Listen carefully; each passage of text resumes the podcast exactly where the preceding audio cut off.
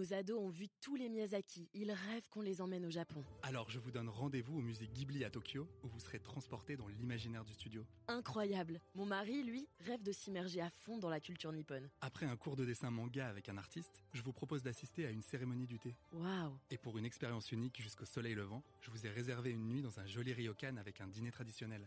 Je nous y vois déjà. Avec Marco Vasco, ne rêvez plus, vivez votre voyage l'esprit libre. Au rendez-vous sur marcovasco.fr pour imaginer votre prochain voyage sur mesure.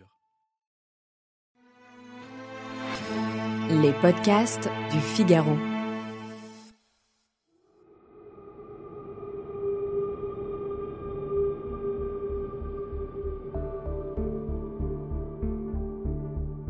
D'étranges rumeurs couraient sur Wild Bunch. Elles disaient que des hommes s'y transformaient la nuit, que les empreintes de leurs pas disparaissaient soudain du sol, qu'ils devenaient lions ou léopards, qu'ils tuaient au hasard ceux qui s'aventuraient sur leur territoire, qu'on retrouvait des cadavres lacérés au-delà des clôtures électrifiées, à demi dévorés. Isra n'était pas rassuré en foulant le sol de la réserve.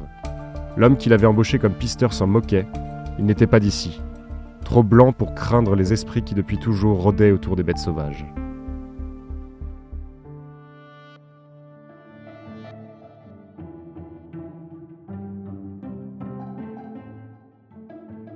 Bonjour et bienvenue dans le podcast Le Moment des Livres. Vous venez d'écouter un extrait d'Okavongo de Caril Ferret, publié à la Série Noire, édition Gallimard. Un roman qui nous plonge au cœur des réserves africaines. Je m'appelle Bruno Corti et aujourd'hui je suis avec l'auteur de ce roman. Bonjour Caril Ferret. Bonjour.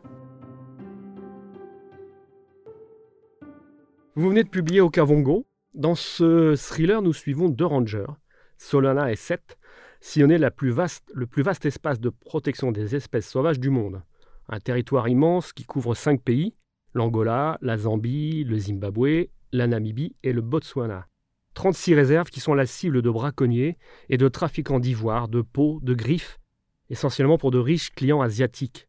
Lorsqu'on retrouve le cadavre d'un jeune autochtone dans l'une de ces réserves, les rangers se retrouvent face à une vaste organisation criminelle dirigée par un homme impitoyable qui s'est baptisé le Scorpion. Alors, après plusieurs romans situés en Amérique du Sud, Mapuche, Mapuche, Mapuche. Mapuche, Condor, Passe, et un en Sibérie, Led, vous retournez sur le continent africain 15 ans après Zulu, qui se déroulait en Afrique du Sud. Première question, pourquoi ce choix? Ah, j'avais le souvenir de la Namibie quand j'étais allé en Afrique du Sud pour écrire Zulu. J'avais adoré ce pays, euh, mais j'étais allé sur la partie sud en fait, qui est euh, très désertique. Et en fait, les animaux, les réserves, elles sont plutôt au nord. Et depuis que je suis gamin, moi, je suis toujours passionné d'animaux euh, sauvages. J'ai toujours rêvé de faire des safaris, mais pas, pas avec trop de monde.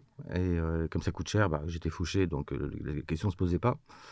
Et puis, au fil du temps, euh, et vu l'époque qui est quand même assez anxiogène, je trouve que le sort des animaux sauvages sont assez symptomatiques de, du sort de la planète. Et comme tout est lié, on est vraiment lié à eux. Et leur sort m'a à la fois toujours, toujours intéressé, passionné, et aujourd'hui plus, plus qu'hier. On imagine que vous avez dû effectuer de nombreuses et de longues recherches sur place pour écrire ce thriller. Est-ce que c'est le plus gros travail que vous ayez effectué depuis vos débuts? Pas vraiment, parce que je connaissais un peu la Navy, je connaissais assez bien quand même euh, tout ce qui tournait sur le braconnage depuis euh, des années. Je suis plongé dans un domaine que je connaissais assez bien.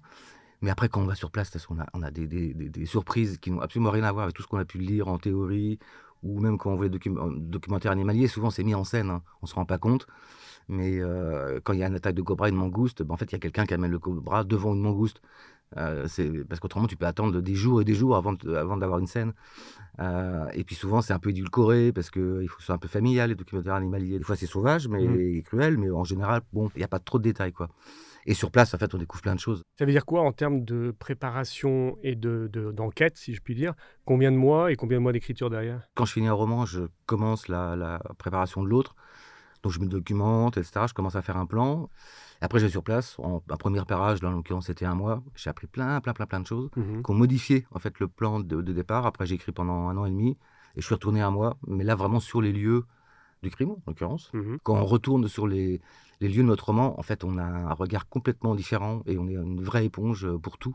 Mhm. Et c'est vraiment le, le- le diable se cache dans les détails, mais euh, aussi les bons romans, je trouve. Alors, je suis pas en train de prétendre que j'ai écrit un bon roman, mais en tout cas, il y a plein de, détails qui, moi, m'ont surpris et que, du coup, j'ai mis à l'intérieur pour que les gens se disent Ah, bon, je je savais pas ça, etc. Vous avez été là-bas à quelle saison? Parce qu'on sait très bien que les saisons sont inversées par rapport à nous. Euh, c'était quoi dans l'hémisphère sud à ce moment-là? C'était l'été et l'hiver ou l'hiver et l'été? C'était le printemps et l'automne. Parce que l'été, il fait 50. J'y Ouais. suis déjà allé pendant l'été. Mais là, 50, les animaux, ils sont tous partis vers le Kavango, d'ailleurs, vers le delta, en fait. D'accord, ok.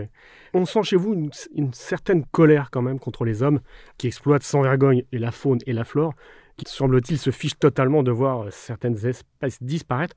Est-ce qu'il n'y a pas aujourd'hui quand même une prise de conscience collective devant les carnages animaliers? Bah, sans doute, parce que je vois bien que, que les gens sont soucieux de la cause animale en général et des animaux sauvages aussi, quoi. Mais euh, il y a toujours plus de zoos, toujours plus de, de gens qui y vont.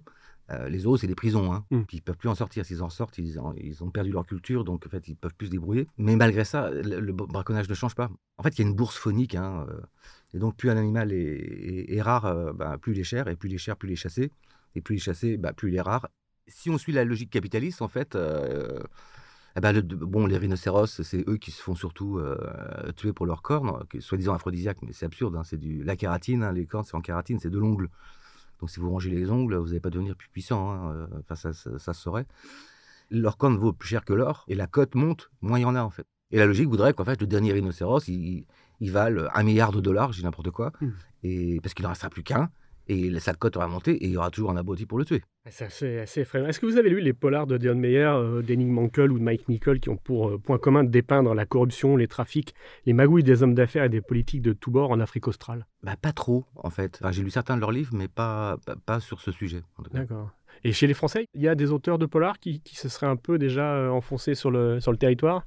Bah, il y a Colin Niel, en fait, hein, qui est un, un auteur de polar et qui est un, un copain aussi. En fait, il revenait de Namibie alors que j'étais en train de préparer mon livre, quoi. Et j'ai dit, ah, mais non, c'est pas possible, on va faire le même livre. Il m'a dit, non, non, mais je sais ce que je veux faire. Et moi, c'est plutôt autour de la chasse, puis ça se passe aussi un peu en France. Et je, sais, je connais tes bouquins, en fait, euh, ce sera complètement différent. Mais on avait, il m'a dit, mais par contre, j'ai un fixeur euh, euh, sur place. Et j'avais un ami documentariste, documentaire animalier, qui m'avait donné le nom d'un fixeur, et c'était le même. Et donc, on s'est retrouvé avec Colin. Bah, J'étais sur cette race, en, en l'occurrence, avec ce fixeur qui s'appelle Félix Valla, qui fait l'écotourisme et qui euh, fait plein de, de choses euh, vraiment très bien sur place. Et, et de fait, on n'a pas fait du tout le même livre, donc, euh, donc ça va. Bon, Caril Ferret, quel livre vous faites aimer lire? J'ai toujours lu, hein, moi vraiment toujours quand j'étais petit, mais vraiment Le Seigneur des Anneaux, quand j'ai lu ça à 12 ans, c'est le seul livre que j'ai, la trilogie, je l'ai recommencé en, en l'ayant fini. C'est votre livre de chevet? Enfin, c'était mon livre de chevet quand j'avais, quand, quand j'étais jeune ado. Quel livre vous a fait pleurer? Ah, le livre qui m'a fait pleurer, c'est Cavalier seul, euh, qui se passe au Chili, de Patricio Mans. Et c'est une histoire avec une indienne, entre guillemets, avec une Selknam, mais c'est magnifique. Et j'étais. Et à la fin, je finis le bouquin, j'étais dans le métro. J'étais en train de pleurer dans le métro, mais la honte, quoi. Quel livre vous a fait rire? Ah, le Jardin du Bossu, à la série noire, ça c'est vraiment absolument hilarant. Et c'est pas facile de faire rire en, dans l'écriture. Ça peut être amusant, mais vraiment rire, euh, il faut vraiment, vraiment des punchlines. Quel livre vous a mis en colère? Un bouquin de Calfon, le journaliste, euh, sur euh, la bio de, de Che Guevara. Et ce qui m'a rendu dingue, mais complètement dingue, en fait, c'est quand j'ai su que le conseiller de Barrientos, donc qui était le dictateur en Bolivie quand le, le Che a été tué, c'était Klaus Barbie, en fait. Je dis, ah non, mais le même Klaus Barbie qui a torturé notre héros national? Ouais, ouais, pas de souci, il a essayé à le rembaucher. Et là, sans faire d'idéologie, mais entre le Che et Klaus Barbie, mon cœur euh, balance euh, du côté du Che, hein, c'est sûr, quoi, même s'il n'est pas euh, tout blanc. Mais là, ça, ça m'a révolté. Mais vraiment révolté, mais radicalement. Quel livre aimez-vous offrir? Les livres que je viens de lire, en fait. Là, le dernier tour lancé de- d'Antonin Varenne, c'est un livre sur la. On dirait que c'est sur la moto, mais en fait, je m'en fiche des compris moto, quoi. Mais en fait, c'est sur le, le- mental des, des champions, c'est magnifique, c'est hyper bien écrit. Voilà, donc moi, j'aime bien euh, les, les derniers livres que j'ai aimés. euh, j'ai- je n'en ai pas un que j'offre à, tout le monde, c'est plutôt le dernier euh, qui m'a plu. Ferret, je rappelle que vous êtes l'auteur d'Okavango chez Gallimard dans la collection Série Noire. Merci. Merci à vous. Merci d'avoir écouté ce podcast. Je suis Bruno Corti, rédacteur en chef au Figaro Littéraire. Vous pouvez retrouver le moment des livres sur Figaro Radio, le site du Figaro et sur toutes les plateformes d'écoute. À bientôt!